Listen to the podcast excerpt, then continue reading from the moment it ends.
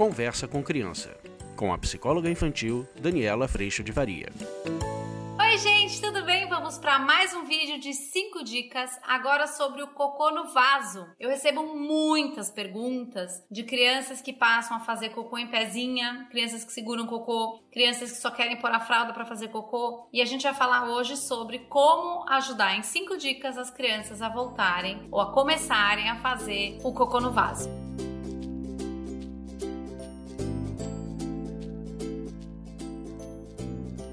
Bom, gente, vamos então para a primeira dica. Essa talvez seja o lugar que a gente mais cai na armadilha da gente perceber os nossos filhos com alguma dificuldade em ir no banheiro fazer o número 2, que é a gente querer garantir que o cocô saia da barriga.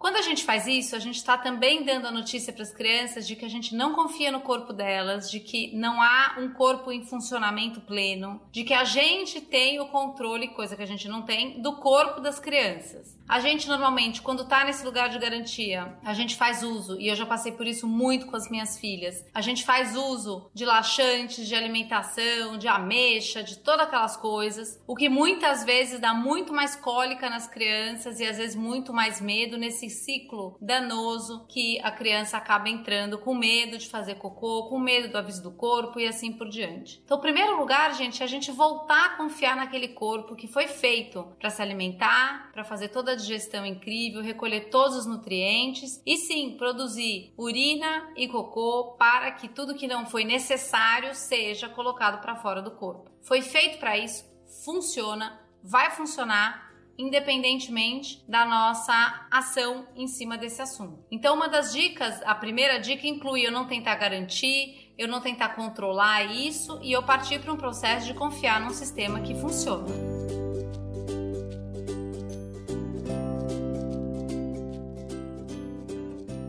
Dica 2 é a gente comunicar para as crianças que o aviso do corpo do cocô, do mesmo jeito que avisa que tem sede, avisa que tem fome, avisa que quer fazer xixi, avisa que tem sono, ele também avisa que o cocô está pronto para sair.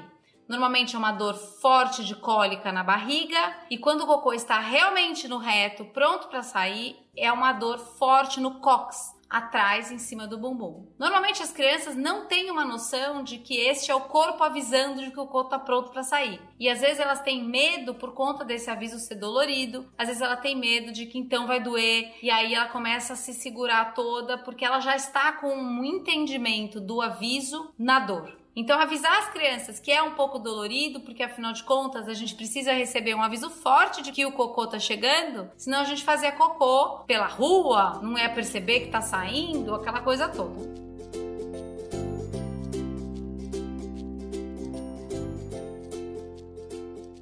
Terceira dica: toda vez que você estiver vendo a sua criança num esforço enorme segurando o cocô, leva ela para o banheiro. Ela vai resistir, ela não vai gostar no primeiro momento, ela não vai concordar, mas conta para ela: o cocô tá sendo avisado, a barriga tá avisando, o bumbum tá avisando, ele tá pronto para escorregar. Leva e senta, porque normalmente nesse momento desse aviso, quando a criança já tá segurando, o cocô ele tá realmente pronto para sair. E a hora que ela senta na privada, a tendência é que esse cocô saia de uma vez. Então, no começo, até ela ganhar a confiança de que é assim mesmo que funciona e ele sai, ela vai resistir. Então, leve, nem que você leve chorando, pegue no colo, fala, tá tudo bem, o cocô tá te avisando, ele vai sair igual um sabonete escorregando e vai dar tudo certo. E costuma dar tudo certo e a criança começa a entender agora de uma forma diferente o aviso desconfortável do cocô.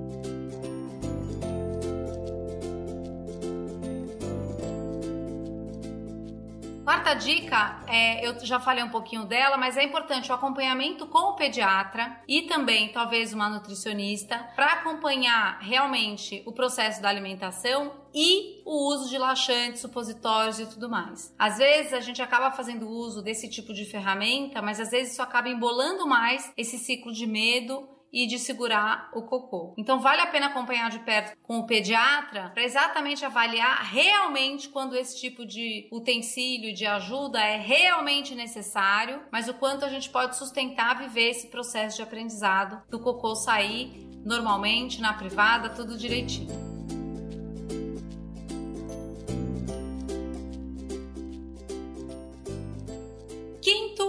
Item: o desconforto inicial ele existe porque existe um medo associado a esse desconforto físico da cólica da dor do reto e muitas vezes do volume que o cocô fica quando a criança realmente está no hábito de segurar. Mas esse desconforto ele passa. Conforme a criança começa a ouvir o seu corpo, o aviso do corpo, respeitar isso, ir para o vaso e fazer o cocô, ela começa a construir um ciclo virtuoso nesse processo e o que acaba acontecendo é que o desconforto do aviso que antes dava tanto medo começa a não dar mais medo e ganha o respeito das crianças para ela entender realmente o funcionamento do seu próprio corpo. Então, nesse processo, como toda vez que o cocô é respeitado no seu aviso, a criança senta e faz cocô, o tamanho do cocô passa a ser um tamanho ok, que não gera nenhum tipo de dor nem desconforto, e a criança começa a viver nesse ciclo virtuoso um respeito e uma confiança, principalmente no seu próprio corpo. Eu sei que às vezes a gente fica muito aflito como pais nesse processo. Eu lembro que eu chegava em casa e não dava nem oi, eu só falava, fez cocô? Perguntava pra babá que trabalhava em casa, ou mesmo para as crianças. Então, o cocô ele também acaba sendo uma forma de ter a nossa atenção, de precisar da gente, de ter a gente cuidando disso, apesar de todos os outros cuidados, isso passa a ser mais importante. Então, muitas vezes, nessa presença de tentar garantir, a gente fragiliza a criança no seu próprio corpo e a gente começa a tratar da nossa relação com esse assunto cada vez mais presente. O que dificulta muito mais todo esse processo de confiança no próprio corpo, responsabilidade em ouvir o aviso e ir sentar no vaso sanitário e aprender a confiar nesse processo que existe e acontece apesar da gente, apesar do nosso controle. A gente não controla porque ele foi feito para funcionar e funciona muito bem, por sinal.